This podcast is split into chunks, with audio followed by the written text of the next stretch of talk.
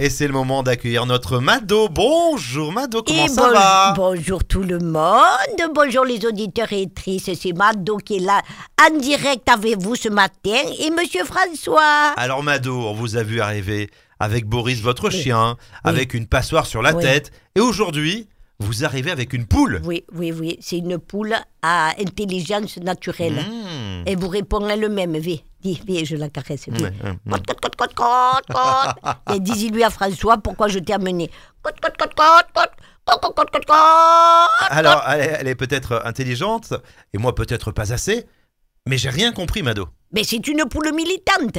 Elle a hmm. dit qu'elle voulait pas finir dans une cocotte et qu'elle est venue pour dénoncer l'élevage intensif. Hein. C'est hmm. ça?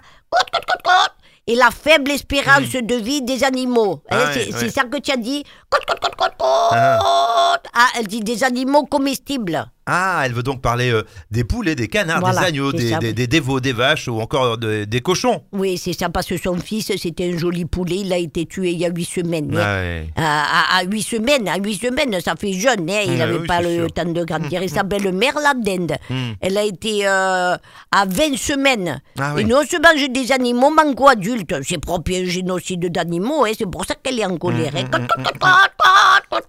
Alors là, elle confirme ce que vous dites, non ouais. Bravo, monsieur François. Vous parlez le langage poule couramment. Merci.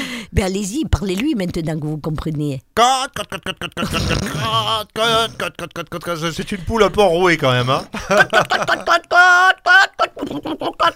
Cocorico Ah ben là, elle a dit que faire la poule, ça vous ira mieux et que ça vous changera. Ah ben merci. Parce que d'habitude, elle vous entend trop faire le coq. Ciao, vive